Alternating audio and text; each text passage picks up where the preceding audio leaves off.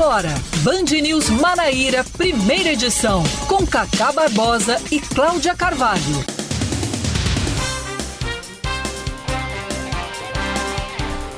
9 horas 27 minutos em João Pessoa, 9 horas 27 minutos na Paraíba. Bom dia, bom dia, bom dia. Hoje é quinta-feira, é véspera de sexta, é dia 17. 17 de fevereiro de 2022. Está começando mais um Band News Manaíra, primeira edição, comigo, Cacá Barbosa e com Cláudia Carvalho, que mais uma vez traz o seu bom dia. Bom dia, Cláudia. Bom dia de novo para você, Cacá, e para todos os nossos ouvintes. A gente segue junto até 11 da manhã trazendo as principais informações do estado da Paraíba Pô. nesta véspera de sexta. Véspera de sexta. Portanto, sem mais delongas, vamos aos destaques de hoje.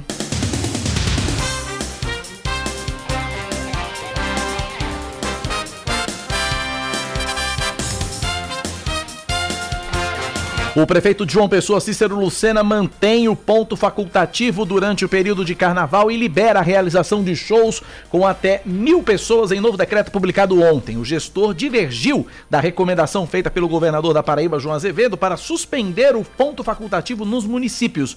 Para a realização dos shows, no entanto, vai ser obrigatório o uso de máscaras, a disponibilização de álcool 70% e a exigência da apresentação do cartão de vacinação com ciclo completo de imunização e de um teste de antígeno negativo para a Covid-19, realizado em até 72 horas antes do evento.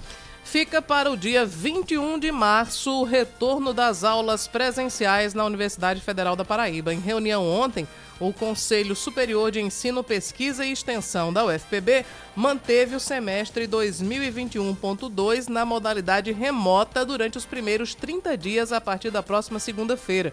O retorno das atividades presenciais vai ser novamente analisado pelo CONCEP com base nos novos dados da pandemia na Paraíba. Mais de 28 mil crianças de 5 a 11 anos são vacinadas contra a Covid-19 durante o dia C de vacinação promovido ontem pelo governo do estado. De acordo com o secretário Estadual de Saúde, Geraldo Medeiros, o objetivo da ação é fazer com que os índices de vacinação infantil contra a Covid-19 cresçam na Paraíba e que a população esteja mais protegida. Até o momento, já foram distribuídas 211.575 doses de vacinas infantis para todos os 223 municípios paraibanos. O Instituto Nacional de Meteorologia coloca 67 municípios do sertão paraibano em alerta de perigo potencial de chuvas intensas.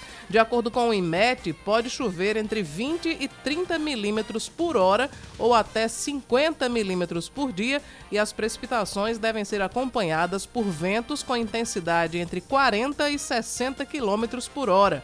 Há risco de corte de energia elétrica, queda de árvores, alagamentos e também descargas elétricas. O aviso é válido até às 11 horas da manhã. Falar de eleições. Uma nova pesquisa feita pelo Poder Data mostra queda na vantagem de Lula sobre Jair Bolsonaro na corrida ao Palácio do Planalto. No primeiro turno, o petista tem 40% das intenções de voto contra 31% do presidente. A diferença que já foi de 14 pontos caiu para 9. Sérgio Moro tem 9%, Ciro Gomes 4%, João Dória 3% e André Janones 2%. Alessandro Vieira e Rodrigo Pacheco aparecem com 1% cada e Simone Tebet e Felipe Dávila não pontuaram. Brancos e nulos somam 5%, os indecisos são 3%. Em um eventual segundo turno, Lula venceria todos os adversários. Contra Jair Bolsonaro, o petista teria 50% e o presidente 35%. Lula ainda bateria Sérgio Moro por 47% a 32%, superaria Ciro Gomes por 45% a 25% e venceria João Dória por 46% a 18%. A pesquisa ouviu 3 mil pessoas entre os dias 13 e 15 de fevereiro e a margem de erro é de 2 pontos percentuais para mais ou para menos. Destaque do esporte, Cláudia. Com ele então. Em partida emocionante, o Souza vence o Sampaio Correia por 3 a 2 no estádio Marizão. Iranilson, Juninho Paraíba e Doda marcaram para o Dinossauro ontem à noite e Heron e Pedro Carrerete descontaram para a Bolívia Querida. Com a vitória, o Souza assume a quinta posição do Grupo B com sete pontos. Sábado, a equipe enfrenta o Campinense pelo Nordestão no Estádio Amigão e você acompanha todos os lances da partida aqui na Band News FM Manaíra a partir das 7h20 da noite. 9h32. Band News. Tempo. A quinta-feira em João Pessoa deve ser de sol entre nuvens pela manhã e pancadas de chuva à tarde e à noite, mínima de 23 graus e máxima de 31. Agora na capital paraibana, termômetros marcam 29 graus. Em Campina Grande, a quinta-feira também deve ser de sol entre nuvens pela manhã e tem previsão de pancadas de chuva à tarde e também à noite. A mínima é de 21, a máxima pode chegar aos 33 graus e na Rainha da Borborema a temperatura neste momento é de 26 graus. 9:32 na Paraíba, você ouvinte interage com a gente pelo nosso WhatsApp 9911-9207, 9911-9207, WhatsApp da Band News FM. Cláudia Carvalho, seu calendário que tem para hoje? Hoje tem uma data especialíssima. Ah, eu já vi no seu Instagram. Pois é, já fiz a referência mais cedo. Hoje é Dia Mundial do Gato, Cacá. Dia Mundial do Gato, olha É, aí. tem uma série de. O gato verdade, que mia, tá? É, o gato felino, Felino, né, o bichano, né, o fofinho e tal. Então, é, existem, na verdade, eu nem sabia, mas fui fazer uma pesquisa. Tem algumas datas comemorativas, várias datas comemorativas dedicadas ao gato. Sabia que tem o dia de abraçar o gato? E é, tem isso Dia também. de é. abraçar o gato Dia é pra dia- abraçar gato. Exatamente, dia 4 de junho. Também tem o Dia Nacional do Gato, que hoje é dia mundial. Tem o Dia Ah. Nacional do Gato, que é 29 de outubro, é comemorado nos Estados Unidos. Tem também o Dia Nacional do Gato Preto, que é 17 de novembro. Tá? Então tem Rapaz. vários, vários, várias datas para homenagear os gatos que Tem o são do gato angorá também, tem... é, de acordo com o IBGE, aproximadamente 20, quase 24 milhões de gatos existem no país. Rapaz, fizeram o censo dos gatos. foi? Fizeram o censo dos gatos. Rapaz, que negócio. Brinque rapaz. com os gatos. Brinque com os gatos. Além dos felinos, Cláudia Carvalho, que temos. Bom, hoje, eh, hoje também são decorridos 25 anos da morte do antropólogo, do sociólogo, escritor e político mineiro Darcy Ribeiro. Caramba. E aqui na Paraíba, hoje é aniversário do secretário executivo da Saúde, Daniel Beltrame. Parabéns ao doutor Beltrame, grande secretário competente. Hoje também 100 anos do encerramento da Semana de Arte Moderna de 1922 em São Paulo. 100 anos já. 9 horas mais 34 minutos na Paraíba, 9h34. Você ouvinte participa com a gente pelo nosso WhatsApp, 9911-9207, 9911-9207. O Endre indignado aqui, porque tem um aplicativo de transporte que saiu pregando cartaz em todas as avenidas principais da cidade, Sérgio Guerra, Retão de Manaíra, João Maurício, Epitácio Pessoa, poluição visual total. O ouvinte aqui tá reclamando. E o Fred nos bancários questionando. O uso de máscara em show é que nem estádio de futebol. Pois é. Não existe. Uhum. Tá aí. Daqui a pouquinho a gente vai conversar em instantes para falar sobre esse decreto municipal. A gente tá fechando contato com o procurador do município de João Pessoa, Bruno Nóbrega. A gente conversa em instantes, é só o tempo de Vitor fechar ali o, o contato com o procurador, porque é um decreto que é, diverge do, do, do decreto estadual no aspecto do feriado, do, do, feriado não, do ponto facultativo do carnaval. Carnaval não é feriado.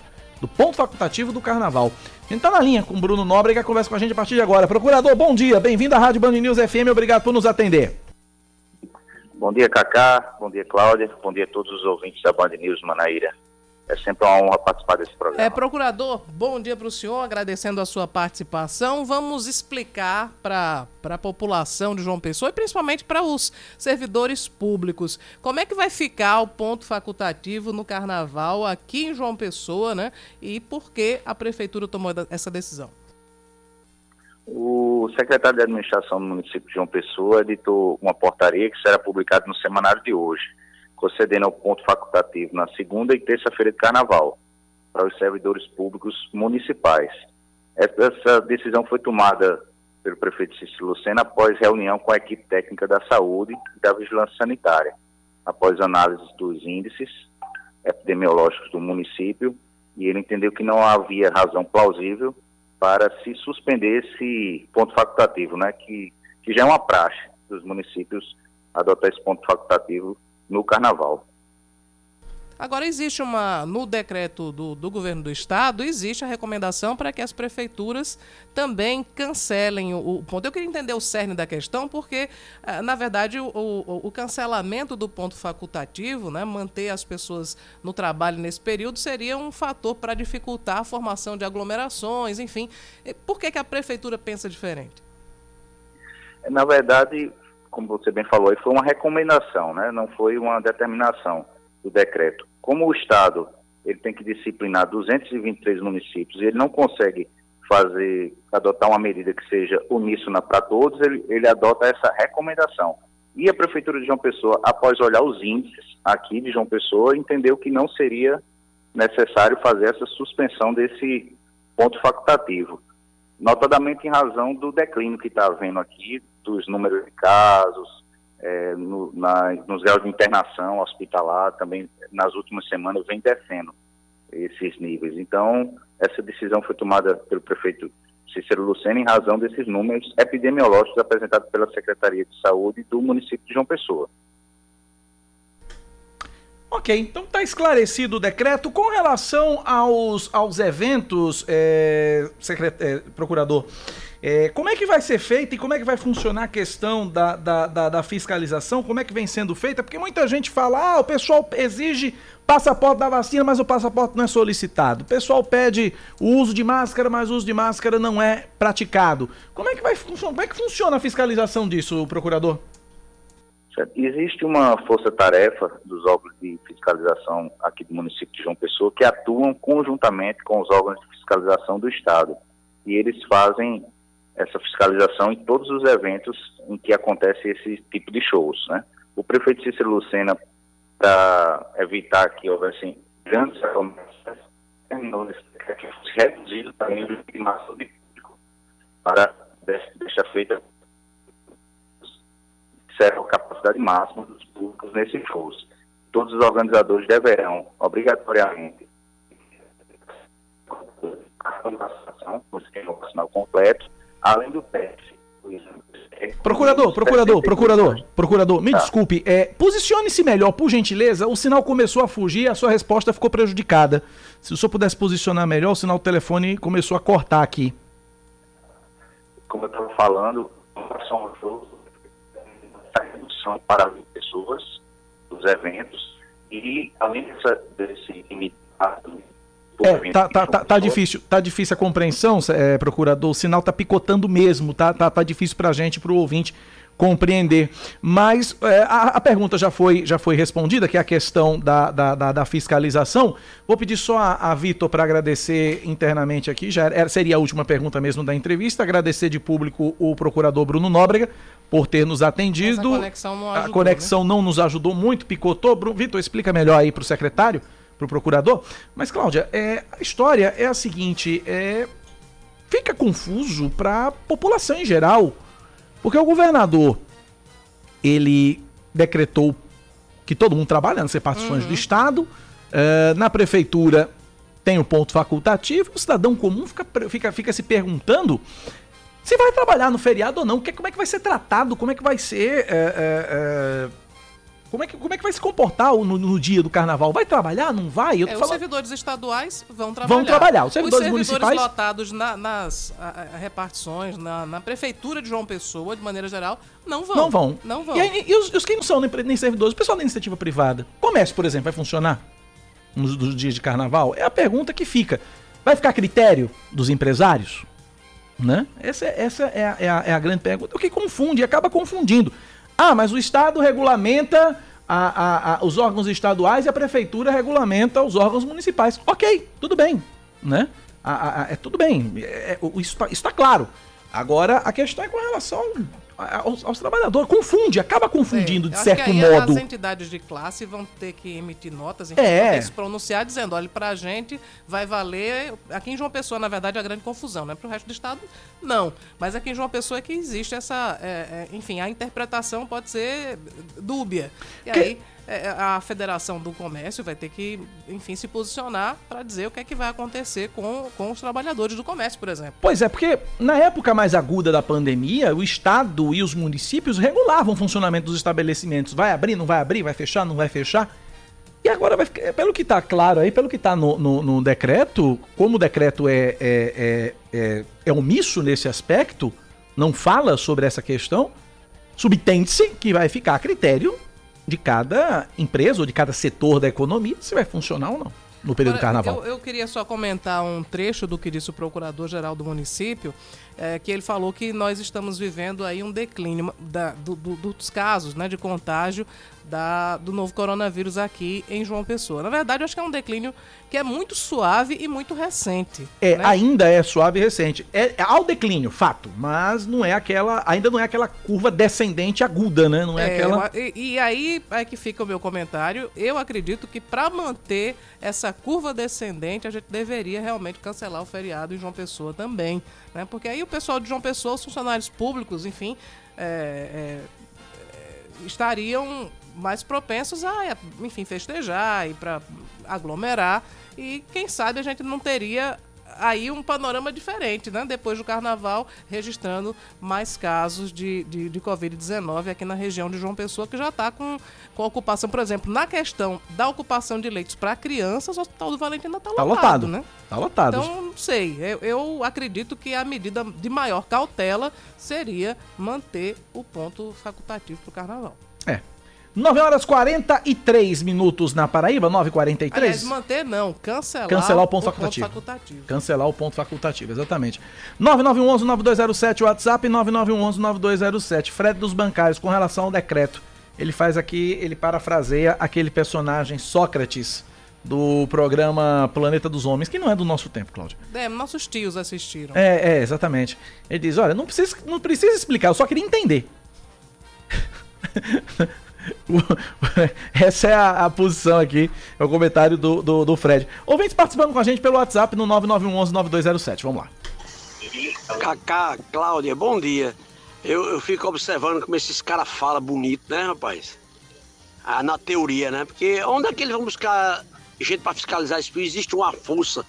Eu trabalho com um aplicativo, rapaz. Aí eu vejo o que é que acontece nos bairros.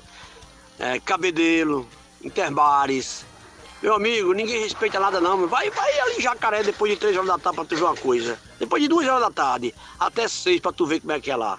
É um absurdo. Ou seja, a hipocrisia, né? Porque não se cumpre isso. É, o povo tá nem aí, essa que é a verdade. E não pode culpar também prefeito, nem governador, nem presidente, nem ninguém não. Que o povo tá nem aí, não quer nem saber, meu amigo. Bom dia, um abraço. Não precisa nem ir no Jacaré. Vai na Orla, João Pessoa? Exatamente. Eu pedalo na aula de João Pessoa e eu pedalo usando máscara. E eu me sinto um pateta, porque parece que só eu sou o único que tá usando máscara ali pedalando na orla. Cacá, se você circular no centro de João Pessoa, na região do comércio, você vai achar poucas pessoas. Poucas pessoas. Aí a galera pega, bota máscara com o nariz de fora, ou bota máscara no queixo. Ou pendurada na ou orelha. pendurada na orelha. A, a, a, máscara virou, a máscara vira cachecol, a máscara vira brinco, né? Enfim. É, eu, eu, quando eu pedalo de máscara. Eu uso uma máscara esportiva para pedalar quem me acompanha, quem, quem me vê na orla, vai me ver de máscara pedalando. E eu me sinto um pateta, porque parece que eu sou o único, ou um dos poucos, porque a maioria pedala sem máscara, a maioria caminha sem máscara. Pra, pra, enfim. É, o povo realmente também não está colaborando muito, não. Vamos para mais participações, vamos lá. Bom dia, Cacá. Bom dia, Cláudia. Bom dia a todos da Band News. Olha, Cacá, gostaria de fazer um apelo à CEMOB que pudesse organizar aquele trânsito de frente à escola Iso Sul nos bancários, ali nas três ruas. Todos os dias o engarrafamento é gigante, na parte da manhã e na parte de meio-dia, como também de tardezinha. Como a escola não se programou, não se estruturou para fazer um recuo, né, para os pais poderem entrar para deixar os seus filhos e pegar, a principal dos bancários está completamente engarrafada nesses horários. Então a CEMOP precisa organizar isso. Entendeu, Cacá? Muito obrigado. Cacá, Cláudia, é, bom dia. Me dei meus parabéns, que hoje também é meu aniversário. Agora sim, Cacá, Cláudia, minha esposa tá irada porque é, vai trabalhar aí realmente no, no, no, no feriado de carnaval, beleza. Tem, é, o bom é trabalhar, porque ela passou muito tempo desempregada, como ela mesmo disse. Agora, não tem ônibus, Cacá. Não vai ter ônibus. Não vai ter ônibus. Feriado não tem ônibus. Já não tem final de semana, quanto mais no feriado. Reclama aí, Cacá, por favor. Tá reclamado. E com a palavra o Cintu. É, com a palavra o Cintu, a CEMOB, qual vai ser o esquema de trânsito que a CEMOB vai fazer durante o carnaval. Como ainda está um pouquinho longe, né? Acho que quando tiver mais perto, a CEMOB deve divulgar aí o esqueminha de, de trânsito, uhum. mas deve operar aí com o esquema, talvez o esquema de sábado ou o esquema de domingo. Que tem é, menos. Provavelmente o de sábado. Provavelmente o de sábado, né? Dado o ponto facultativo no, no município. No estado, não, o estado vai ser normal. Mas, enfim, vamos aguardar, vamos ver o que a CEMOB se posiciona a respeito disso. Mas deve ter um esquema aí especial de trânsito. E parabéns ao ouvinte pela, pela, pelo, pelo, pelo, pelo aniversário. 9 horas 47 minutos na Paraíba, 9 e 47. É, vamos para Brasília, porque a gente tá com. A gente vai entrar com Fernanda Martinelli é, a respeito de. Temos novidades no combate à Covid-19. Um novo medicamento que foi encaminhado para a Anvisa. Vamos lá, Vitor? Vamos lá, Vitor? Pra gente poder colocar a Fernanda Martinelli no ar, porque o tempo corre, 9h47. Tem... Enquanto a gente não coloca a Fernanda, deixa eu trazer com a informação de Bahia. Já tá, já tá no ponto aí? Não, não, não, pode ir, vá. Então, é, o, um novo decreto foi publicado ontem é, no Diário Oficial de Bahia e a prefeita Luciane Gomes estabeleceu novas medidas de enfrentamento à pandemia. O novo decreto mantém feriado e ponto facultativo de carnaval. Por conta da nova variante Ômicron, eh, que tem elevado o número de casos, as atividades presenciais nos órgãos e entidades da Prefeitura permanecem suspensas até o dia 6 de março, com exceção dos órgãos ligados à Secretaria de Saúde, conselhos tutelares, é, Bolsa Família, Restaurante Popular, o Cemitério Central, Guarda Municipal e também o Departamento Municipal de Trânsito, DM-TRAN.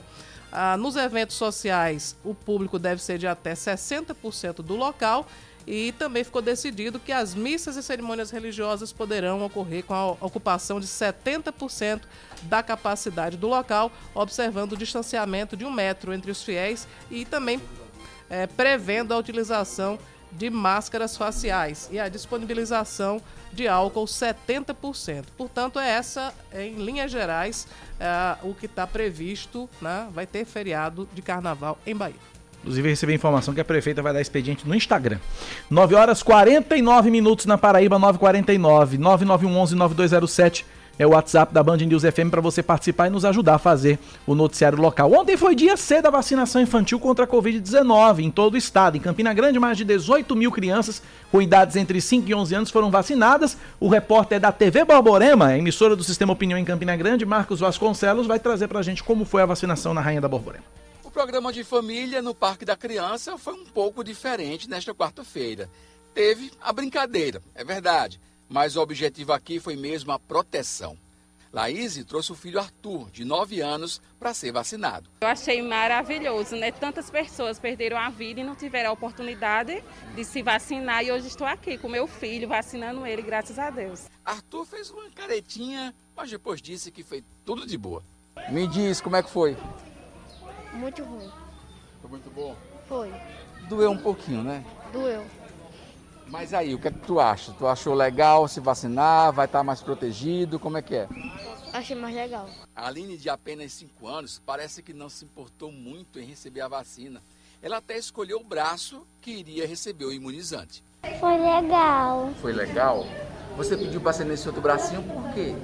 Porque meu braço estava doendo. A mãe dela agora está mais aliviada a ansiedade era grande para ela ficar protegida também, né? A família toda, os pais, a gente, todo mundo já tinha se imunizado e a expectativa era que chegasse a vez dela, porque a gente acha importante que todo mundo, criança, inclusive todos se vacinem, né? É um bem para a população geral, não é só individual, é para todo mundo precisa fazer a sua parte para a gente passar por isso o mais breve possível. O dia C de vacinação infantil para a Covid-19 aconteceu em todo o estado.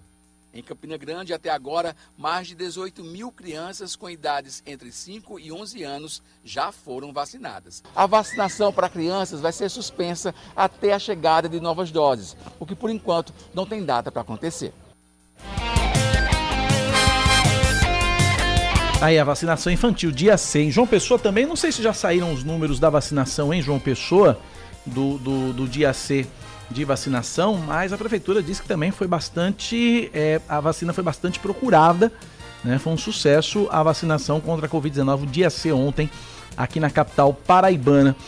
É, parece que a, a vacinação, parece que os pais estão quebrando já, estão quebrando um pouco mais essa resistência a vacinar contra a Covid-19 a criançada. É, chegou a um ponto, Cacá, que a população adulta, os adolescentes, já estão vacinados, o, o número de contágios diminuiu muito entre esse público. Por exemplo, o, o, falamos há pouco que o Hospital do Valentina está com lotação completa com é. crianças é, com Covid-19. E todas estavam sem vacinação. Então eu acho que chegou um ponto em que os pais, apesar de todas a, a, as informações e as desinformações que foram compartilhadas sobre a imunização de crianças contra o coronavírus, os pais perceberam que realmente existe um risco grande nenhum pai quer ver o filho doente, muito menos correndo o risco de ir para UTI. Então, aí tem também as iniciativas do poder público, que, por exemplo, num dia C aumenta né, o, o, a, a, o acesso das pessoas, facilita o acesso das pessoas à, à, vacina e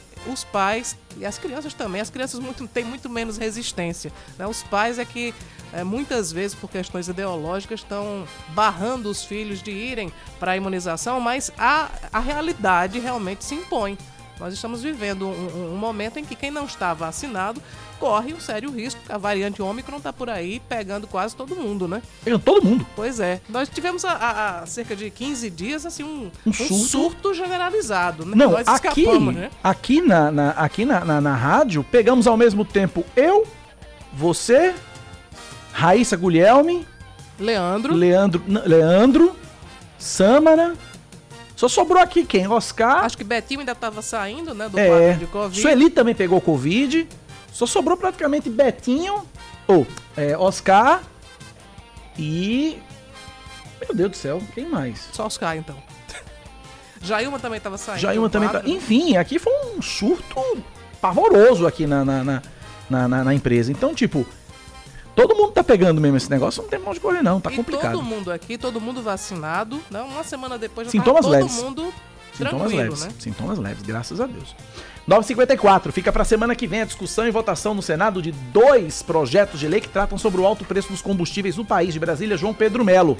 A apresentação dos dois projetos de lei que tratam sobre os altos preços dos combustíveis no país foi adiada e deve ocorrer somente na semana que vem, a depender de novas reuniões com líderes partidários. Um dos textos propõe a criação de um fundo de estabilização para o preço do petróleo e derivados, utilizando os dividendos da Petrobras, enquanto o outro estabelece um valor fixo para a cobrança do ICMS sobre os combustíveis. Os textos fazem parte de uma espécie de esforço concentrado dos parlamentares e a ideia é usar essa nova nova semana de trabalhos para buscar diálogo e costurar um texto que priorize os mais pobres. O presidente do Congresso Nacional, senador Rodrigo Pacheco, apontou que continua conversando com o presidente da Câmara dos Deputados, Arthur Lira, para que sejam encontrados denominadores comuns para essas propostas. Hoje, eu e o relator, senador Jean Paul Prats, estivemos com o presidente da Câmara, Arthur Lira, para tratar de pontos e de conceitos em relação a esses dois projetos e nós achamos melhor para um aprimoramento, para poder ter um alinhamento mais pleno em relação a esses dois projetos, que nós pudéssemos adiar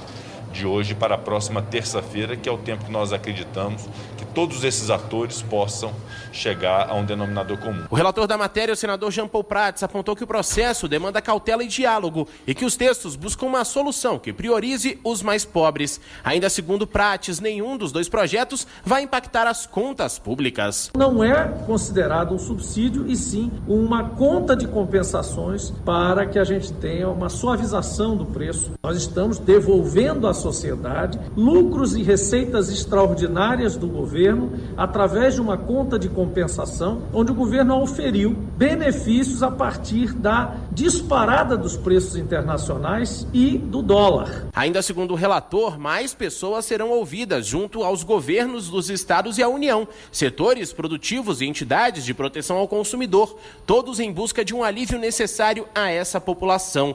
Prates destacou ainda que quer discutir combustíveis e falar de mobilidade urbana, além de transição energética, sustentabilidade e até mesmo segurança alimentar. Ao mesmo tempo que para ele é necessário necessário discutir as demandas das pessoas. Na última semana, um encontro com ministros do Tribunal Superior Eleitoral discutiu a legalidade de uma possível redução no preço dos combustíveis em um ano eleitoral. O presidente do TSE, ministro Roberto Barroso, afirmou ao governo federal e ao Congresso que não há possibilidade do tribunal deliberar sobre os projetos que tratam do assunto e que atualmente tramitam no legislativo. O fato é que o presidente Jair Bolsonaro quer tentar a reeleição e o Palácio do Planalto não quer correr o risco de um eventual crime de responsabilidade. 9 da manhã, 56 minutos na Paraíba, 9 e 56. Ouvintes participando com a gente. Bom dia, Band News. Meu nome é Carlos Eduardo.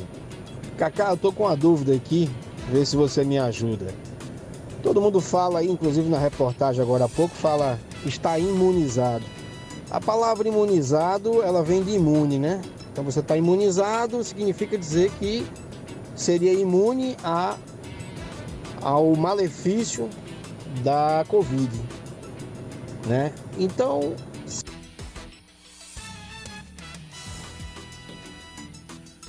Bom, é o seguinte, é, dentro do atual contexto, de acordo com o dicionário, imunizar, fazer ficar imune, refratário a agentes patológicos a uma doença infecciosa. No caso da vacina contra a Covid-19, como ela não imuniza contra o vírus, como ela não protege contra o vírus, mas ela protege, lá vou eu de novo pela trigésima, duzentésima, quadragésima, milésima vez, explicar que a vacina, ela evita, ela é imune, ela protege você de desenvolver a forma grave da Covid-19. Pois é. é a, na verdade, grosso modo, a probabilidade de você ter a Covid-19 é muito menor. Sim. E a chance de você desenvolver a forma grave é menor ainda. Muitíssimo menor. Exatamente. Mas não há uma garantia 100%. Até Exatamente. é um momento de pandemia, é um momento que a gente, desde a, a, gripe espanhola, que não se via nada parecido, né? Então, em relação às outras doenças, por exemplo, sarampo, praticamente não existia caso de sarampo porque a incidência era muito menor. Muito né? menor, muito menor. É, esse é o sentido. 9h58, intervalo, voltamos já. Band News FM. Em um segundo, tudo pode mudar. Você está ouvindo Band News Manaíra, primeira edição. Estamos de volta, agora são 10 horas e mais um minuto. Um minuto. Você sintonizado na 103,3, acompanhando o Band News Manaíra, primeira edição. Mas pra gente agradar a Betinha, a gente diz que são 10 horas com margem de erro de um minuto. Pronto, né? Tudo certo. Tudo certo. E a gente volta trazendo mais destaques para você agora. A Prefeitura de João Pessoa segue imunizando hoje contra o coronavírus as crianças a partir de 5 anos de idade. Também estão sendo aplicadas as quatro doses das vacinas contra a Covid-19, de acordo com os grupos indicados. As crianças de 5 a 11 anos sem comorbidades devem ser levadas sem agendamento às policlínicas do Cristo, de Mandacaru, de Mangabeira e das Praias, em Tambaú, também a Unip em Água Fria ou ao IFPB em Jaguaribe, das 8 da manhã ao meio-dia. As vacinas infantis também são aplicadas sem agendamento no Mangabeira Shopping, das 8 da manhã até 4 horas da tarde. Também não precisam agendar a vacinação as crianças de 5 a 11 anos com comorbidades que devem se dirigir à sede da FUNAD no bairro Pedro Gundim no mesmo horário, de 8 da manhã também até o meio-dia. Já o público de 12 anos em diante precisa fazer o agendamento. Isso você faz pelo aplicativo Vacina João Pessoa ou também pelo site vacina.joaopessoa.pb.gov.br. Já que a gente tá falando de vacina, eu vou dizer isso pela última vez, prometo. Vacina imuniza você de morrer. Pronto. Quer morrer? Não tome a vacina. Simples assim. Em Campina Grande, a Prefeitura deve seguir o governo do estado e suspender o ponto facultativo do Carnaval nos dias 28 de fevereiro, 1 e 2 de março. De acordo com o Procurador-Geral do município, Aécio Melo, a ideia é não entrar em rota de colisão com os decretos mais restritivos. No entanto, o município tem procurado fazer entender ao Ministério Público que é importante e possível manter os eventos religiosos que integram o chamado Carnaval da Paz, que acontece tradicionalmente na Rainha da Borborema. 1 milhão 3.851 paraibanos estão com a dose de reforço da vacina contra a Covid-19 em atraso. De acordo com o Sistema de Informações do Programa Nacional de Imunizações, isso quer dizer que apenas 40,32% da população vacinável no estado está com as três doses do imunizante. Outras 439.639 pessoas ainda não compareceram para receber a segunda dose. Os municípios com maior número de pessoas com esquema vacinal incompleto são João Pessoa com 200.112, Campina Grande com 123.172, Santa Rita 41.600, aliás, 41.169, Patos com 32.550 e Souza com 23.949 pessoas. A provável candidatura do pastor Sérgio Queiroz ao Senado gera crise com o pré-candidato do PL, Bruno Roberto. O filho do deputado, do deputado federal Wellington Roberto não gostou da ideia e disse que o ex-secretário é, especial de modernização do Estado do governo federal poderia procurar outro partido para se filiar, já que Sérgio admitiu a possibilidade de migrar para o PL do presidente Jair Bolsonaro e também de Bruno e Wellington. Nas redes sociais, Sérgio Queiroz respondeu à reação de Bruno dizendo que, abre aspas, quando se tem uma missão de vida, nada nos para, só Deus, fecha aspas. A Polícia Civil de Petrópolis diz que 134 pessoas estão desaparecidas depois de um temporal devastar a cidade da região serrana do Rio de Janeiro na última terça-feira. As buscas por sobreviventes em enchentes e deslizamentos continuam com a ajuda de bombeiros e também de voluntários. Até agora, 104 moradores já foram encontrados sem vida. Que tragédia em Petrópolis, meu Deus. Vitória do Corinthians no Paulistão, detalhe de Yuri Queiroga. O Corinthians vence o São Bernardo por 3 a 0 pelo Campeonato Paulista, com dois gols de Roger Guedes e um de William. O camisa 10 marcou o primeiro desde a vinda para o timão no ano passado. O técnico interino Fernando Lázaro soma a terceira vitória seguida em três jogos após a demissão de Silvinho. Ele destacou o desempenho da equipe no segundo tempo, quando todos os gols saíram. O jogo se desenhou dessa forma, um adversário que gastou muita energia marcando no primeiro tempo, fizeram muito bem, neutralizaram, a gente não conseguiu que essa bola chegasse com frequência ali no, no último terço, é, no entrelinhas para depois municiar os nossos atacantes. A gente foi melhorando nesse aspecto, o adversário também baixando a capacidade defensiva. Também ontem o Palmeiras venceu a Ferroviária por 2 a 0 em Araraquara, o Botafogo de Ribeirão Preto derrotou a Ponte Preta por 1 a 0 em Campinas e o Ituano goleou o Guarani por 3 a 0 em Itu. 10 da manhã, 6 minutos na Paraíba, 10 e 6. Vamos conversar a partir de agora com o presidente da Assembleia Legislativa, deputado estadual Adriano Galdino. Deputado, bom dia, bem-vindo à Rádio Band News FM. Bom dia, Cacá, bom dia, Cláudia, Vitor, Oliveira, todos que estão ouvindo a Band, Band News. É um prazer estar dialogando com vocês e com todos os seus ouvintes. Estou à disposição, Cacá. Cláudia Carvalho, primeira pergunta é sua. Presidente, bom dia. Eu queria saber, vamos começar falando sobre as ameaças que o senhor recebeu e que o senhor revelou também durante a sessão ordinária essa semana na Assembleia. Ontem o senhor tinha um compromisso com a polícia, né, para prestar queixa. Como é que foi é, é, essa, sua, essa sua denúncia? O senhor apresentou as mensagens, enfim, o que, é que a, a, a polícia lhe informou sobre esse caso? Pois é, vamos começar pelo começo. É, lá atrás, o governo, o governador João Azevedo, é, mandou duas proposituras que melhoram consideravelmente a estrutura das polícias, no que se refere à parte administrativa e também à parte salarial. E esse projeto foi fruto de um debate, de diálogo feito com o governador e junto e ouvindo as, os representantes das categorias. E em todas essas conversas eu estava presente, representando a Casa das Pessoas, representando os deputados. Estava lá os representantes da, dos inativos, Coronel Francisco, Coronel Malqui, Coronel Sobreira, o, coronel, o Tenente Eto, o Major Luiz, a Eliane de Cabo, que representa os cabos soldados, enfim, todos estavam lá representados inclusive a parte técnica e a parte econômica do governo também estava presente, o comandante da polícia, o secretário de segurança, o secretário de sistema penitenciário. Então, todos estavam lá é, dialogando com, com, o governo por mais de quatro, cinco vezes esse diálogo do ocorrendo, estou lembrado quantas vezes foram. E todas as vezes eu estava presente também, representando a Assembleia.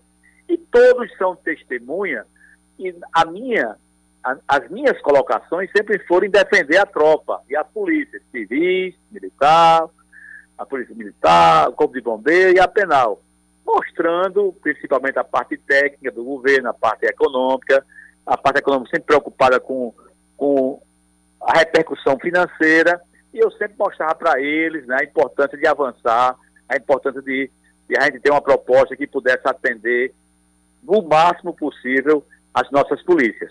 E aí, eh, todos que, estão, que estavam lá são testemunhos de quanto eu contribuí para esse debate, para defender as causas eh, da, das polícias. Esse projeto chega na Assembleia. E aí, um deputado, um deputado é, começou a emendar esse projeto. O que é emendar? Colocar emendas. Essa, essas emendas são, são, são inconstitucionais. Primeiro, por, por vício de iniciativa. Nenhum deputado tem a prerrogativa de emendar emendas, de emendar, ou melhor, emendar um projeto originado no Executivo que traga modificações estruturais ou que aumenta despesas, que, a, que agregue despesa ao projeto original, agregue custos. Né? E a, as emendas do deputado militar, além de modificar a estrutura das polícias, ela também aumentava a despesa ao projeto originário. Todo vereador sabe disso na Paraíba e no Brasil. E quando chega um projeto do, do prefeito, ele não pode colocar uma emenda que vai aumentar a despesa. Todos os 36 deputados estão cansados de saber. Está no artigo 63 da Constituição Estadual e artigo 66 da Constituição Federal. Então, todos os deputados sabem disso. O deputado militar, para jogar para a galera, colocou essas emendas, mesmo sabendo ele que essas emendas é como um risco na água, não serve para nada, não vale nada, não tem amparo jurídico nenhum. É o que eu chamo de emenda fake news, para enganar a tropa, para é, fazer massa de manobra com a tropa, para ganhar politicamente com a tropa. Jogou para a galera, literalmente, sabendo ele que essas emendas não, não valem absolutamente nada.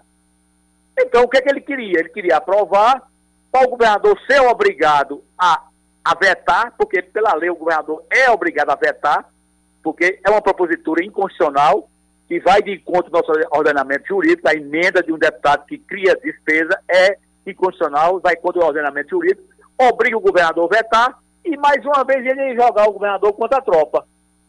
Quando eu vi né, qual era a manobra dele, que ele, para ser sincero e franco, é, um, é inteligente, ardiloso. E a prova disso é que ele conseguiu manipular a tropa, né? Enganar a tropa. Ele é inteligente e conseguiu enganar a tropa, criando na tropa essa, essa perspectiva de querer resolver os problemas da tropa num projeto de proteção social. Que proteção social, Cacá Barbosa? Esse projeto que o governo apresentou lá sobre proteção social, o sistema de proteção social para os militares, é uma cópia do projeto federal, o, da Lei 13954, que, que fez para, para as Forças Armadas e obrigou os estados a fazerem para as polícias também. Nesse projeto de proteção social, só cuida de proteção social porque o, esse projeto tira os militares da Previdência, do INSS, e passa para o sistema de proteção social. Só versa sobre isso. Aí nesse projeto ele coloca emenda para dar reajuste à polícia, ele coloca emenda para aumentar plantão, para não sei o quê, criando fake news, querendo enganar a tropa. Querendo enganar a tropa. E de certa forma enganou muitos. Mas nós votamos contra porque essas emendas, como eu falei, por seres inconstitucionais, é um risco na água, não vale nada. Agora eu disse à tropa que na próxima semana nós vamos, nós iremos, nós iremos criar uma comissão e essa comissão de deputados irá dialogar com as lideranças políticas né, da Assembleia, com as lideranças que representam os militares, para a gente apresentar uma nova proposta ao governo das inconsistências que essas leis trouxeram e ficaram ainda no, no debate, para a gente tentar convencer o governador para o governador mandar outra proposta de lá para cá. Porque essa, essas propostas têm que, têm que nascerem no executivo para ir para a Assembleia. Aí sim é condicional. Aí se a gente aprovar, tem valia sim, se vier do executivo para cá. Mas nesse trânsito, Cláudio e Cacá, o deputado militar fez várias postagens dizendo que a gente tinha sido inimigo da polícia, que a gente tinha esnobado e tal, tal. Os, os militares menos ou, ou, ou mais desavisados, ou que não têm uma, uma, uma preocupação em ler os fatos, em, em saber dos fatos a verdade, começaram a mandar para mim mensagens agressivas, de, de todas as espécies, e alguns mandaram também ameaça de morte. Por sinal, não estou aqui agora com meu celular, porque eu, é, um assessor meu está na, na polícia, né, na, na, Polícia Civil, entregando lá o delegado, para que ele tire os áudios, para que ele tire todos os áudios, todas as, as ameaças que estão tá lá, para colocar na, na é, no inquérito, porque eu, eu prestei queixa ontem, e meu celular está lá para ele tirar todos esses áudios, né, que são vários. Né, tem em torno de 80, talvez até mais, vídeo com áudios lá, alguns com injúria, difamação e outros com ameaça mesmo. Isso tudo fruto desse, dessa disseminação desse, desse gabinete do ódio, né, que fica colocando fake news, inventando mentiras e colocando a tropa contra mim, para ser sincero e franco, sem falsa modesta, quem mais fez pela polícia, quem mais teve a capacidade de avançar, foi o governador João Azevedo. Isso aí ninguém pode tirar dele.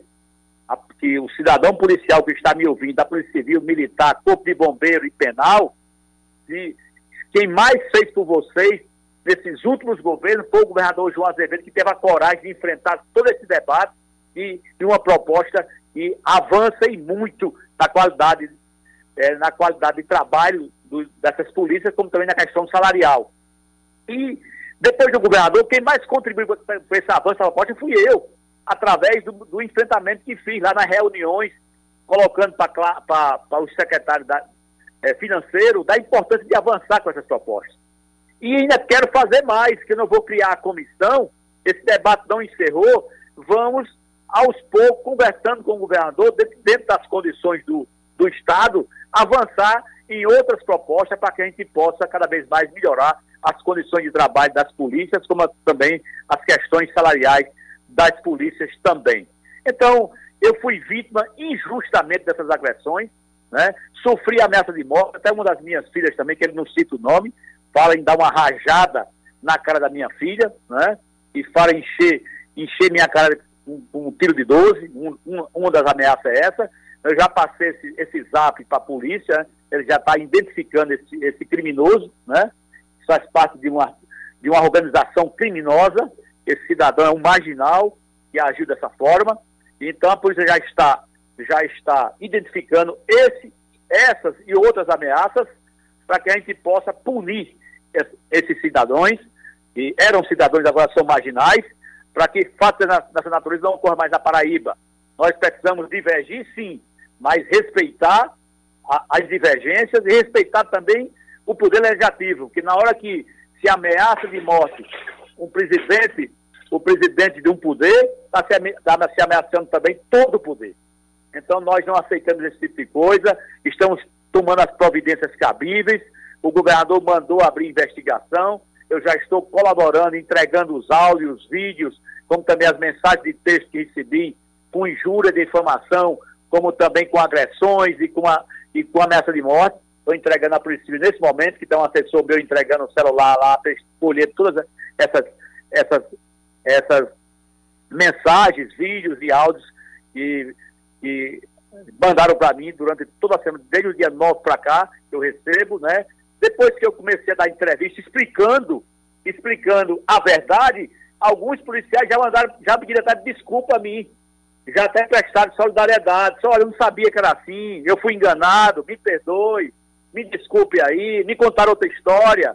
Então, quando começou a aparecer a verdade, muitos já me pediram desculpa, já disseram que foram enganados.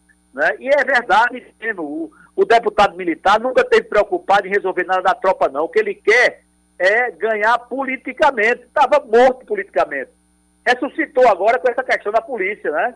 E fica aí inventando, inventando fake news, inventando história para se aproveitar politicamente, se aproveitar da, é, da, da massa das polícias militares para querer tirar proveito político. Então foi isso que ocorreu, é, Cláudia, sobre essas agressões que nós estamos tomando as providências cabíveis para que a gente possa punir esses agressores e essas pessoas que me ameaçaram de morte. Presidente, por causa dessas, dessas ameaças que são muito graves ao senhor e até a uma de suas filhas, a sua família mudou a rotina, mudou os cuidados cotidianos temendo uh, que saia da rede social e, e se concretize no, no, como fato real? Agora mesmo eu estava eu tava dialogando com minha esposa, ela disse, vamos andar, vamos dar uma caminhada hoje lá em Tambaú, na calçadinha que a gente nunca mais andou. Eu disse, não, vamos, é, preferir, é, é preferível a gente ficar aqui na, na esteira da academia do, do edifício, é melhor a gente não, não estar nesse momento publicamente aí, porque a gente fica com medo, a gente fica com realmente temeroso, né? Porque ninguém sabe até que ponto esse povo que faz esse tipo de ameaça é capaz. Então nós estamos realmente um pouco preocupados, evitando sair em público. É, como vocês sabem, eu, enquanto presidente, eu tenho, pela, pela Constituição estadual e federal, eu tenho um, um acompanhante que, militar, né? Mas ando com uma pessoa, ando com um motorista. Se, se as pessoas quiserem armar e quiserem atentar contra a minha vida, é muito pouco a, a, a segurança que eu tenho, que eu, que eu ando costumeiramente com ela. E estou tocando a vida, viu, viu, Cláudia? Estou tomando meus cuidados, mas estou com a consciência tranquila de que não fiz absolutamente nada contra a polícia. Pelo contrário, só fiz o bem. Esse projeto que é tão bom, que o governador realmente é, é, fez um, um, avanço substancial nas relações com a polícia, na questão das condições de trabalho, salarial. Tem o meu dedo, tem minha ajuda também para que tudo isso pudesse acontecer. E vou continuar trabalhando em defender as polícias, porque eu reconheço a importância de todas elas. Vamos mudar de assunto, deputado? Vamos falar de política, que é bom também, é bom e todo mundo gosta? É, como é que está a sua articulação? O senhor está mudando de partido, o senhor está indo também pro, pro, pro Republicanos. A sua meta é ser candidato a vice de João Azevedo, deputado? Não, eu não tenho essa meta, não. Eu não tenho essa meta, não, tá certo?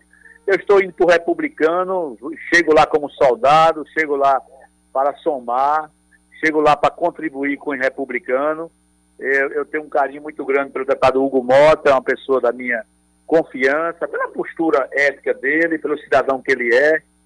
Então, tudo isso é um fato importante para que eu pudesse sair do, é, do PSB, que eu vou sair agora em março, e ir republicano. É, e eu estou muito feliz em poder chegar, junto, se me juntar com o Wilson Santiago, com, com o Wilson Filho, com Hugo Mota, com Michel, é, com Chica Mota, com o pastor Jutaí, com a Daniele, com o Ailton, Juscelino, e estou levando uns companheiros também que vão se juntar a esse grupo, né? Ex-prefeito, candidatos a, deputado, a deputado estadual, federal, enfim.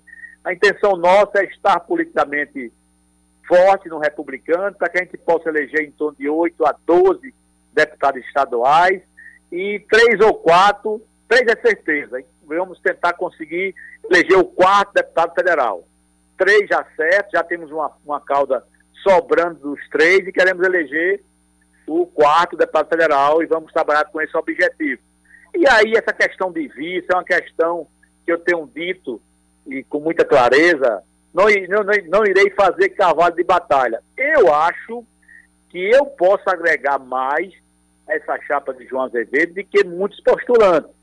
Mas se os partidos aliados me mostrarem que tem um outro companheiro ou companheira que possa agregar mais, na condição de vice, eu não vou, vou ficar tranquilo e vou aceitar essa indicação desse outro companheiro ou dessa outra companheira, sem problema nenhum, sem dificuldade nenhum. O a importante, importante é que eu esteja é, apoiando o governador João Azevedo, como também estaria apoiando o presidente Lula, porque nesse projeto de, do republicano foi uma das premissas que eu coloquei para o presidente Marcos Pereira e para o presidente Hugo Mota, e primeiro o partido teria que estar com o João Azevedo e segundo eu estarei com, no palanque de Lula. Tá certo? O, o republicano pode até não estar a nível nacional, mas eu estarei no palanque de Lula aqui na Paraíba e deixei já bem claro para o presidente Marcos Pereira do republicano. Então, se por acaso o governador ou a base aliada entender que meu nome agrega, eu ainda tenho algumas condições, viu, Cláudia? Eu quero também a coordenação política, eu quero fazer parte da coordenação política. eu não vou para serviço sem fazer parte da coordenação política. Eu quero dialogar com todas as cidades da Paraíba, com as lideranças, porque eu, eu sempre, você, tem, você conhece meu histórico, eu não entro para perder. Eu quero ser, ser vice, mas eu quero ganhar, quero vencer Ou seja, deputado, esse negócio isso, de vice decorativo com o senhor não funciona. Política. Pois não, amigo? Ou seja, quer dizer que esse negócio de vice decorativo com o senhor não funciona? Não funciona não, comigo não, comigo não. Se for para me chamar para serviço para dar forma decorativa, tô, eu, eu, eu não quero de forma nenhuma. Entendeu? Eu não quero, eu só quero serviço se for para fazer parte da coordenação política e para que eu tenha carta branca para dialogar com as lideranças políticas da Paraíba e, com certeza, modesta parte, viu, Cacá?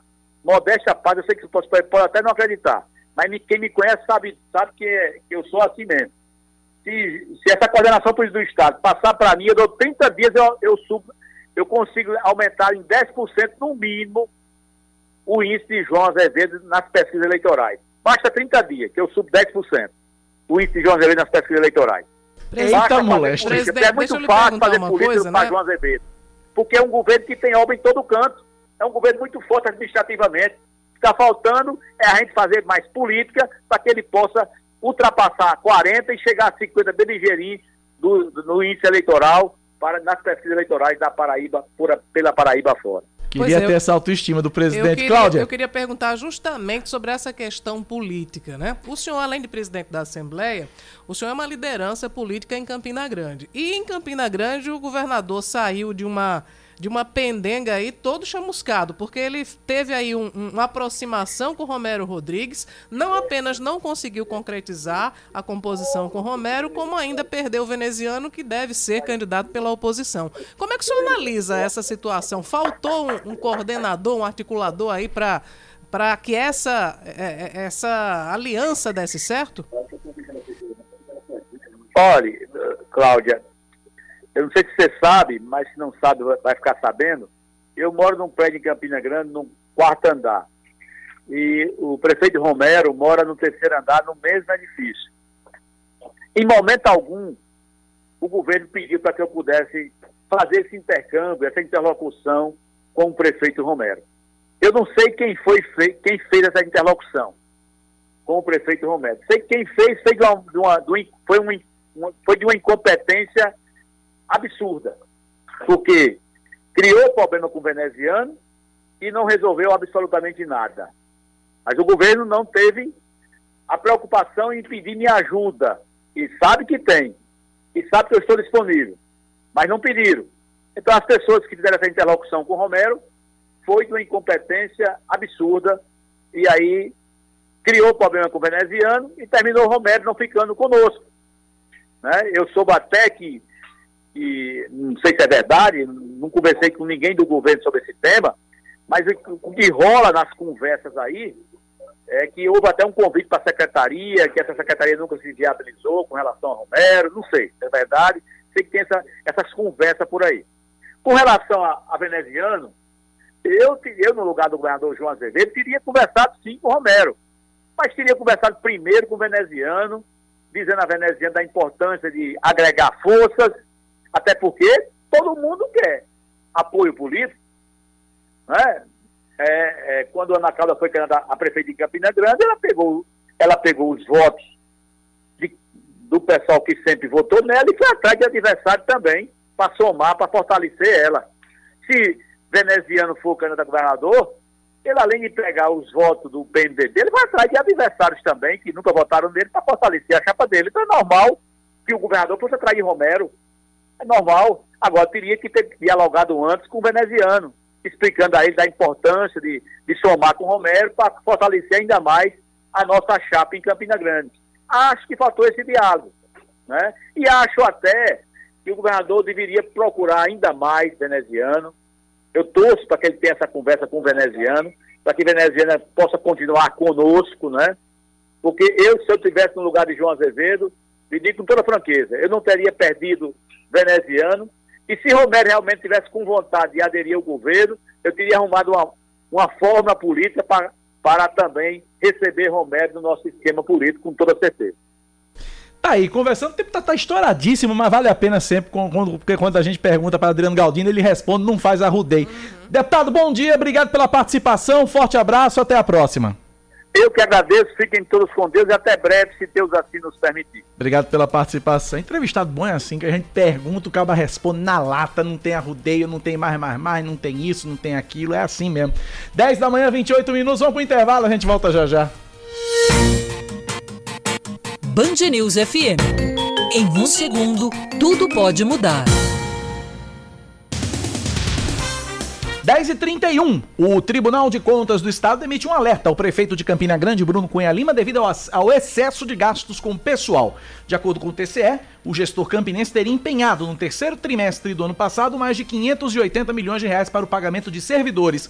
O limite estipulado para esse tipo de despesa é de 571 milhões e meio de reais, ou seja, foram pagos quase 9 milhões a mais.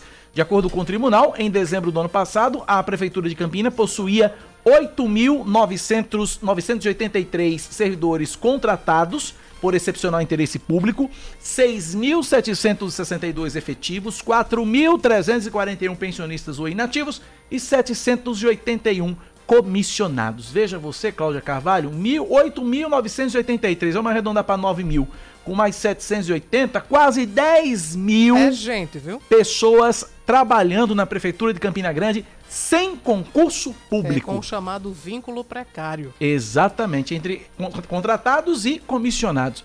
E 6.762 efetivos. Aí pergunta, por que, que não faz concurso público? Lógico, vai botar os cabos eleitorais onde? Ainda tem outro. Vai premiar os cabos eleitorais com quê? Tem outro fator, né? Porque o concurso, para fazer um concurso, você aumenta os custos com folha de pessoal. Né? Exatamente. Né? E além, mas o, o, existe um peso é, importantíssimo que é justamente esse, né? Porque sem o concurso com o vínculo precário, você agrada os seus aliados. Você consegue premiar. Ah, você foi um cabo eleitoral muito bom, toma aqui um carguinho para você. Assim vai.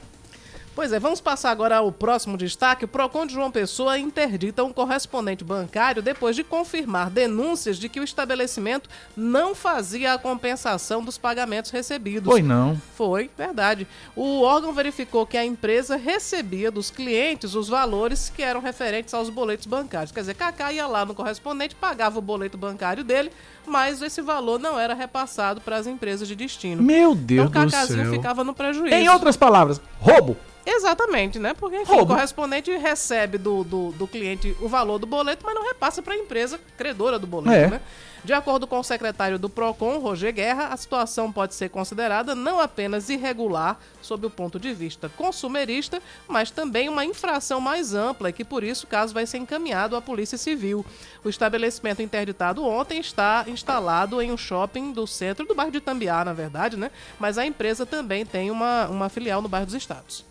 Muito bem. O empresário catarinense Luciano Hang, proprietário das lojas Avan, agora é cidadão paraibano.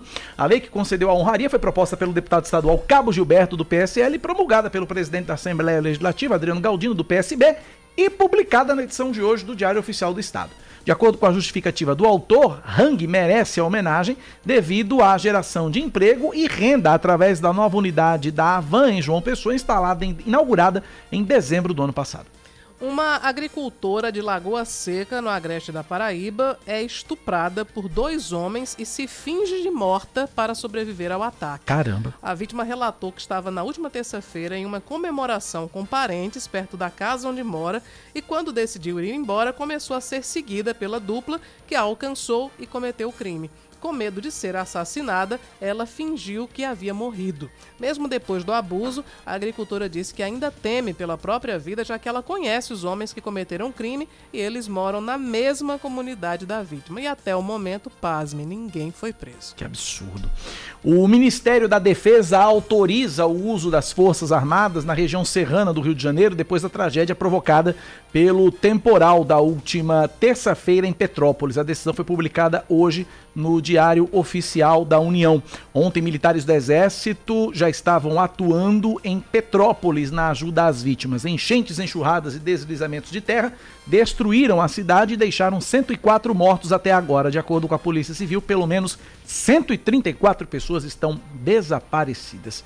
Esportes, Cláudia. O Campinense é derrotado pelo Altos por 1 a 0 em partida realizada ontem no estádio Lindolfo Monteiro, em Teresina, e válida pela quinta rodada da Copa do Nordeste. Com gol do atacante Elielton, o Jacaré bateu a Raposa de Campina Grande e emplacou a segunda vitória seguida na competição.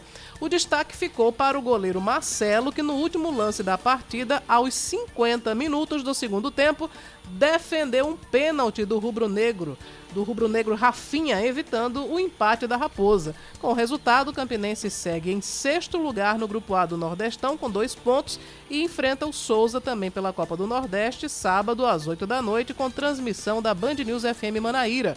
A narração é de Nildo Gomes, os comentários são de Raíssa Guilherme, as reportagens são de Vitor Oliveira e Cacá Barbosa estará no plantão. Pois é, embalos de sábado à noite com futebol aqui na Band News FM. 10 da manhã, 36 minutos, 10 e 36. Antes da tua coluna, Cláudio, deixa eu trazer uma coisa que eu achei curiosíssima e muito interessante, porque é o seguinte. Uh, WhatsApp e, e Telegram têm sido, usado ultima, têm sido usados ultimamente para propagar fake news e tal, essa coisa toda. Mas deixa eu falar uma coisa que é interessante, que eu acho que vai valer a pena para todo mundo que quer se capacitar. O Sebrae está oferecendo cursos rápidos pelo WhatsApp ou pelo Telegram. Você aprende, você faz o curso uhum. pelo WhatsApp ou pelo Telegram.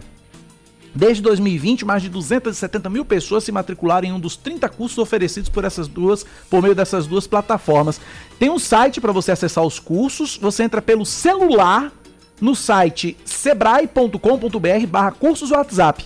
Você escolhe o curso e o curso vai ser imediatamente disponibilizado no seu aparelho. São capacitações de duas horas com recursos como vídeos, áudios, infográficos e textos diretos e no final do curso você recebe dentro de uma hora o certificado de participação. Os cinco cursos mais procurados: marketing digital, planejar para vender pela internet, controle da movimentação financeira, conhecendo e valorizando seu cliente, planeje suas metas e resultados e acesso ao crédito. Então tá aí. Acessa pelo celular Sebrae.com.br barra cursos WhatsApp, você escolhe o curso e faz o curso mesmo pelo WhatsApp. Duas horinhas você resolve sua vida e ainda recebe o certificado de classificação. E a gente gasta tanto mais tempo conversando potoca no WhatsApp, né? Era bom, né? Pois é. É uma dica para otimizar o tempo. Dica para otimizar produzir. o tempo. Dica para otimizar o tempo. Sebrae.com.br barra cursos WhatsApp. 10 e 38 na Paraíba. Política. Com Cláudia Carvalho. Como colocar o dedo no suspiro de alguém por Pastor Sérgio Queiroz. Pois é. O Sérgio Queiroz, vamos explicar. Sérgio Queiroz tá dando uma aula de como é que bota o dedo no suspiro de Não, alguém. Ele, né? ele tá agora se pronunciando pelas redes sociais, é cada post mais vrá do que o outro, né? Meu Jesus. Ele mistura assim, uma citação bíblica, uma coisa bem cristã e um vrá. Né? Mas Expliquemos, confusão, contextualizemos. Vamos lá, vamos contextualizar. É, Sérgio Queiroz, ele, ele é um aliado de primeira hora do governo de Jair Bolsonaro e do próprio presidente Jair Bolsonaro porque lá em 2018 ele defendeu a eleição do presidente, inclusive o Sérgio fez parte da equipe de transição, né? Do, Isso. do governo de Jair Bolsonaro e depois ele foi é, é, nomeado. Subiu dois cargos diferentes, Sim, duas secretarias foi. distintas, né? Exatamente. Uma que era ligada ao Ministério de, de, de Damares, né? Ele uhum. foi inicialmente secretário especial do Desenvolvimento Social do Ministério da Cidadania. E depois ele foi também secretário especial de Modernização do Estado. Quando ele estava nesse segundo cargo, né, em julho do ano passado, ele decidiu deixar o governo governo, porque ele alegou motivos pessoais. Ele estava concluindo, acho que um doutorado. Um doutorado, né? Na Espanha, se não me engano, e aí precisava se dedicar na reta final desse, desse estudo acadêmico, então ele deixou o governo, mas não deixou né, de, de, de compartilhar né, do, dos dos ideais do presidente Jair Bolsonaro, do governo, enfim, de ter simpatia pelo, pelo governo de Jair Bolsonaro. E Sérgio é, também esteve em vários momentos recentes da, dessa discussão política, inclusive quando foi lançado o nome de Romero Rodrigues para pré-candidato ao governo, entre as lideranças que estavam lá, estava Pastor Sérgio. Sim. Né? Estava lá. Mas aí, e, e, a presença de Sérgio nesses, nesses momentos políticos começou a acender em muita gente a dúvida: será que Sérgio vai ser candidato a alguma coisa? Aliás, desde a eleição municipal já se falava que, que Sérgio Queiroz poderia. ser a candidatura de Sérgio é, prefeito. Poderia disputar a prefeitura. E ele sempre dizia que não, que não, não iria disputar mandato eletivo. Mas agora o discurso mudou. Ele... O mosquitinho mordeu ele? Não sei se mordeu, mas enfim, ele já disse que é, se for a vontade do presidente, se houver um apoio do presidente Jair Bolsonaro, ele pode sim disputar o Senado Federal. Aí foi que o suspiro foi atingido De- em de- de- cheio. né? devidamente dedilhado. Exatamente, porque todo mundo se recorda. Antes de Sérgio colocar o nome dele como opção para o Senado, Bruno Roberto, filho de Wellington Roberto, já havia né, colocado uh, a pré-candidatura em público. Né? Já, já havia se, se disponibilizado para concorrer ao Senado Federal e até então era o único nome que figurava nessa condição com o apelo bolsonarista. Pois bem, é, Bruno Roberto não gostou dessa, dessa declaração de Sérgio, que aliás ele disse: não, eu não tenho não sou filiado a partido político. Aliás, é a parte ruim, né? Segundo o próprio Sérgio, é, é ter que se filiar a um partido, mas pela similidade ideológica, ele iria para o partido, mesmo partido que Jair Bolsonaro se filiou, que é o, o, o PL, que aqui na Paraíba é presidido por, por Wellington Roberto. Pois é. Bruno Roberto não gostou. Quando foi perguntado sobre essa, essa questão, né, ele usou lá um palavreado assim meio rebuscado, mas em síntese disse que Sérgio deveria procurar um, talvez um outro partido e que não seria a melhor opção né, ele concorrer para o Senado. Palavras de Bruno que o presidente precisaria de um candidato que fizesse a defesa do governo e também de Jair Bolsonaro de uma forma mais enérgica. Traduzindo, Bruno Roberto chegou para o pastor Sérgio e disse assim: Pastor, vá pregar na outra igreja, porque nessa aqui não rola, não, Pois viu? é, ele, é, Bruno trouxe para a sua característica de político, né? É. A- É. como se fosse uma prerrogativa do político é, é, profissional é, fazer uma defesa política mais aguerrida, vamos dizer É. assim, né? Então, basicamente, é isso. Ele diz que o, o- não é bem-vindo alguém que não vá somar, né? E que essa pessoa poderia, não citou o nome exatamente de Sérgio, mas é claro que a referência direta foi, foi a ele. Diz que isso poderia provocar uma convulsão entre os aliados do presidente. Bom, Hum. Sérgio foi para a rede social e, enfim, fez uma, uma relação entre o cristianismo e as, as mudanças na sociedade, inclusive, né? Ele disse que o próprio Cristo exerceu um papel assim de, de incomodar e de convulsionar né, determinados setores da sociedade. Desde então ele tem postado algumas, algumas, algumas mensagens assim a respeito de, de, de política, né, principalmente no Instagram. Bom, tá colocada aí essa, essa divergência entre Bruno Roberto e Sérgio Queiroz. E Sérgio incomoda, Cacá, porque ele tem, apesar de nunca ter disputado nenhum mandato, nem filiação partidária ele tem, mas ele causa incômodo porque ele tem um discurso muito bom. Ele é, É. Ele, ele é um homem culto, um homem muito inteligente. Ele representa né, o, o segmento evangélico. O- os conservadores da Paraíba também se sentem confortavelmente representados pelo pastor Sérgio Queiroz. Ale- aliás, além de pastor evangélico, ele também foi o fundador da Fundação Cidade Viva. Cidade Viva que tem um trabalho social muito importante. Exato. E que é, é parte desse discurso. Que Sérgio pode chegar numa eleição dizendo sem mandato eu já fiz isso, aquilo, aquilo outro. Porque eu- existe um trabalho de assistência social, existe um trabalho de, enfim, de, de assistência, de cuidado a segmentos da população. Que O que a gente não viu e faz. nunca viu, nem por parte do papai, Wellington Roberto, nem por parte do filhinho Bruno Roberto, nem por parte do maninho Caio. Pois é, o discurso de Sérgio pode ser deputado. muito, é, pode ser muito calcado nisso. Sem mandato, eu já fiz isso, aquilo e aquilo outro, né? E além do mais, tem a a benesse, porque hoje em dia existe, é, existe uma crise muito grande da política e dos políticos. Há muita, uma parte considerável do eleitorado olha atravessado para os políticos profissionais. E aí, Bruno Roberto vem de uma família política, né? Ele é político, o pai e o irmão, também como você citou, Caio Roberto é deputado estadual, o Wellington Roberto deputado federal por diversos mandatos. Foi senador da existe República. Essa, é, existe essa divergência, essa, essa diferença de, de perfis. Um não político, conservador, O outsider, o chamado outsider. Exatamente. E tem, por outro lado, o, o político que está no cenário já há, há algum tempo e que enfrenta essa resistência. Portanto, é por isso que Bruno está incomodado.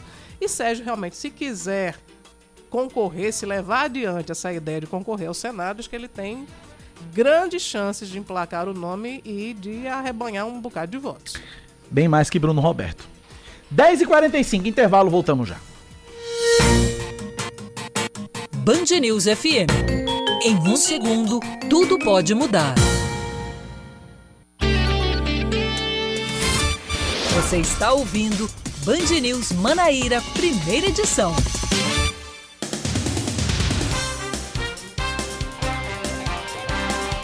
10 horas e 46 minutos, Band News FM Manaíra, primeira edição, uh, Band News Manaíra, primeira edição, de volta e a Paraíba registra 3.651 casos de Covid-19 em 24 horas. 98,7% dos diagnósticos são leves, também foram registradas ontem 13 mortes, sendo três delas ocorridas de fato entre terça-feira e ontem. Com isso, de acordo com o um boletim divulgado pela Secretaria Estadual de Saúde, a Paraíba totaliza, desde o início da pandemia, 549.189 infectados. São 9.989 óbitos e 397 mil 673 pacientes recuperados. A ocupação total de leitos de UTI adulto, pediátrico e obstétrico no estado é de 55% e, de acordo com o Centro Estadual de Regulação Hospitalar, 25 pacientes foram internados nas últimas 24 horas e 358 estão em unidades de referência. Muito provavelmente, então, Cláudia Carvalho, é, a Paraíba deve atingir no boletim de logo mais à tarde a marca de 10 mil mortos por Covid-19, porque são 9.989 para 10 mil são 11. Estamos muito perto, muito perto dos 10 mil. Essa, essa, marca essa triste marca. Macabra. O Ministério Público instaura um procedimento investigatório criminal para saber se a Prefeitura de Ibiara, no Vale do Piancó, pagou a internação do prefeito Nerivaldo Barros em um hospital particular de João Pessoa. O gestor testou positivo para a Covid-19 em dezembro de 2020 e passou 12 dias internado. No sistema Sagres do Tribunal de Contas do Estado, há um empenho pago de mais de 56 mil reais e consta na descrição que o valor serviu para custear a internação do gestor. Muito bem, a gente segue aqui com mais um destaque. O quilo do filé bovino apresenta diferença no preço de quase 95 reais em João Pessoa.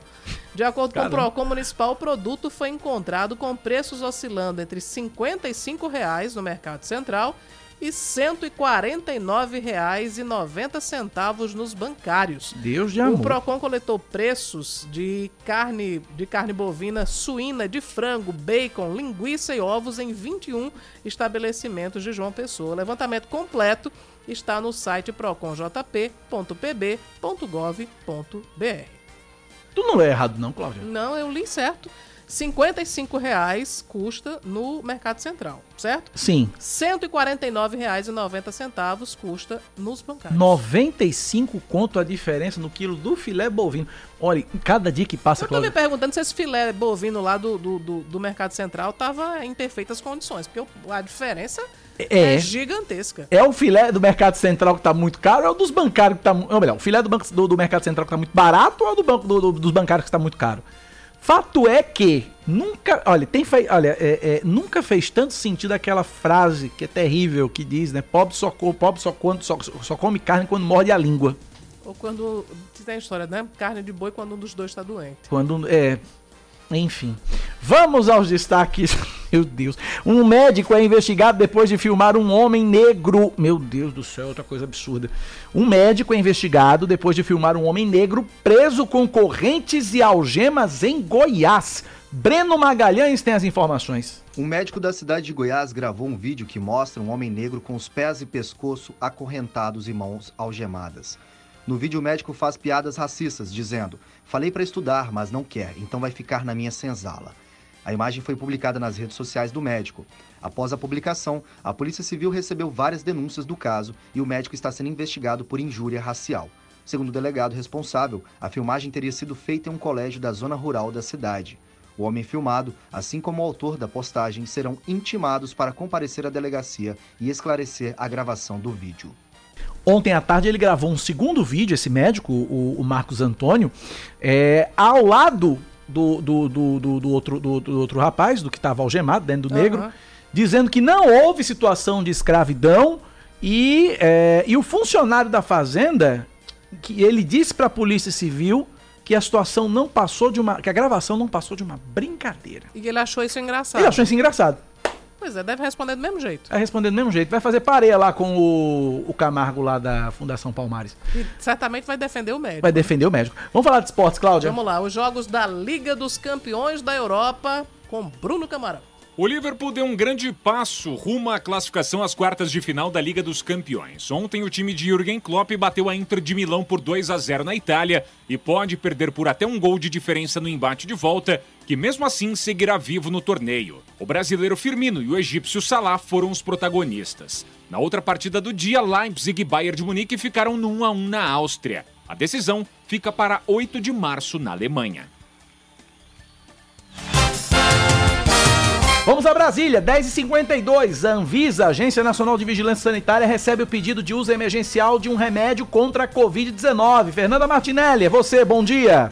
Vê aí, Vitor, acho que é o cabinho que precisa dar uma catucada pra gente colocar a Fernanda. Que é produzido pela Ok, Pfizer Fernanda, bom dia pra a você. Agora sim, no Covid-19. comecinho. De acordo com a documentação que foi enviada pela Pfizer, o Paxlovid é um antiviral de uso oral que foi capaz de reduzir em 89% o risco de hospitalizações e óbitos pela Covid-19. Esse remédio já foi aprovado para uso emergencial no Canadá, nos Estados Unidos, na China e também na União Europeia. Apesar desse sucesso do remédio nesses países que já estão sendo utilizados, a Anvisa recebeu a documentação, terá até 30 dias para analisar se libera ou não o uso emergencial, mas destacou que mesmo com medicamentos como esse, é importante que a população continue a fazer a imunização nas duas doses, além do reforço, e não esqueçam de tomar as vacinas, não deixem de tomar as vacinas confiando apenas no remédio. Depois que foi entregue a documentação, a Anvisa tem até hoje para dar um retorno à Pfizer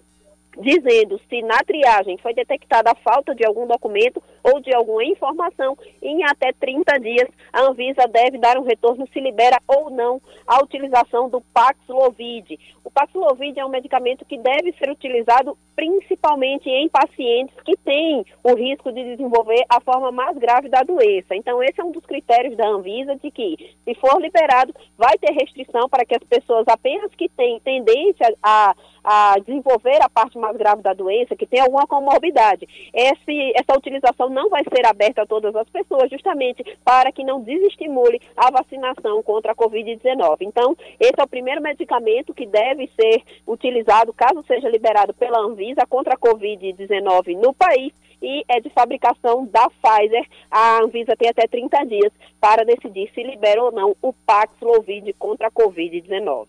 É com vocês. Valeu, Fernanda. Obrigado pelas informações. 10 da manhã, 54 minutos. Hoje é quinta-feira, hoje é dia dele. Direito e Poder, com Ricardo Sérvulo. Doutor Ricardo Sérvulo ao vivo falando sobre a crise entre Rússia e Ucrânia sob o aspecto geopolítico. Doutor Ricardo Sérvulo, sua vez, bom dia. Bom dia, Cacá. Bom dia, Cláudia. Bom dia ao ouvinte da Band. Satisfação aqui estar aqui com vocês. E essa crise entre Rússia e Ucrânia, doutor Ricardo? Olha só, que a gente entenda o que está acontecendo, basicamente o que eclodiu esta semana, é preciso que a gente faça um retorno, uma análise histórica. Tudo começou com, nos idos de 1949, que nós estávamos é, dentro daquele contexto da Guerra Fria. Então, os Estados Unidos, é, capitaneando um movimento que é, visava contrapor, visava barrar o avanço do comunismo e a, hostilidade de alguns aliados seus, os Estados Unidos criaram a OTAN, que é a Organização do Tratado do Atlântico Norte. Isso, como a gente disse aqui, em 1949. Então, esses aliados, Cacá e Cláudia e ao ouvinte da Band, eles é, formaram essa aliança, é, dos quais a Bélgica, o Canadá, a Dinamarca, claro, os Estados Unidos à frente, a França, a Islândia, a Itália, Luxemburgo, Países Baixos, Noruega, Portugal e Reino Unido, para justamente se fortalecer e fazer essa blindagem de um bloco que se contrapunha é, de, de, de, modo é, do, do, do, perfil ideológico contra o bloco liderado pelos, pela União Soviética à época, que, como resposta a isso, deu, é, fez a criação da, do Pacto de Varsóvia, que era formado, obviamente, por países socialistas. Acontece que a época fazia toda a diferença essa situação. Passou o tempo, o muro de Berlim caiu, a União Soviética ruiu o comunismo né, em 1991, e aí perdeu muito da razão de ser tanto do Pacto de Varsóvia quanto da OTAN. Só que a OTAN, ela continuou nessa mesma, na, na existência, né? ela continuou atuando e sob a liderança dos Estados Unidos. E aí o que acontece? É, dentro da a, a, Ucrânia, por sua vez, consegue é, se é, separar da Rússia. Né?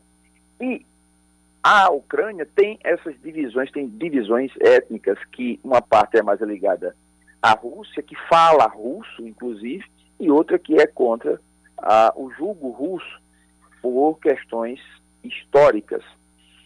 Só que a época tinha o interesse geopolítico da Rússia, da União Soviética em relação à Ucrânia, era por conta de o, ter, o território ucraniano ser um corredor para possíveis invasões terrestres é, visando atacar a União Soviética. Só que agora isso não tem mais sentido. Por quê?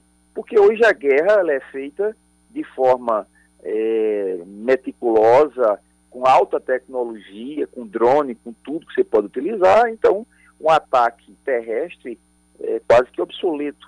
Por quê? Porque você tem hoje o poderio é, aéreo que pode fazer é, todo esse trabalho. Esse é um conteúdo estratégico e geopolítico, mas do ponto de vista de militar e do ponto de vista que a gente pode dizer econômico, qual é o interesse da União Soviética na Ucrânia? É porque o gasoduto, né, o condutor que leva o gás natural, que é uma fonte valiosa de riqueza para a Rússia, ele passa justamente na Ucrânia. E ele vai é, esse, esse gasoduto ele vai distribuir todo o gás russo, o gás natural russo, simplesmente para a Europa. Então você tem um interesse financeiro, você tem uma rusga histórica e você tem essa, essa, esse jogo, digamos que uma guerra fria pela disputa do poder em outros moldes, numa outra vertente, que é essa querela eterna que a Rússia tem com os Estados Unidos. Os Estados Unidos, por sua vez, é, andaram incentivando é, algumas, algumas, é, algumas investidas das etnias contra o, a, a Rússia. Em síntese, é isso para que a gente possa para que a gente possa explicar. Ok, doutor Ricardo, obrigado pela participação. Até a próxima quinta-feira, 11 horas. Acabou-se, Cláudia Carvalho. É um K, é um B, é um? Ossi. Amanhã tem mais Band News Manaíra, primeira edição, às 9h20. Vem aí Eduardo Barão e Carla Bigato com o Band News Station. Tchau, Cláudia. Tchau, até amanhã. Até amanhã. Você ouviu Band News Manaíra, primeira edição.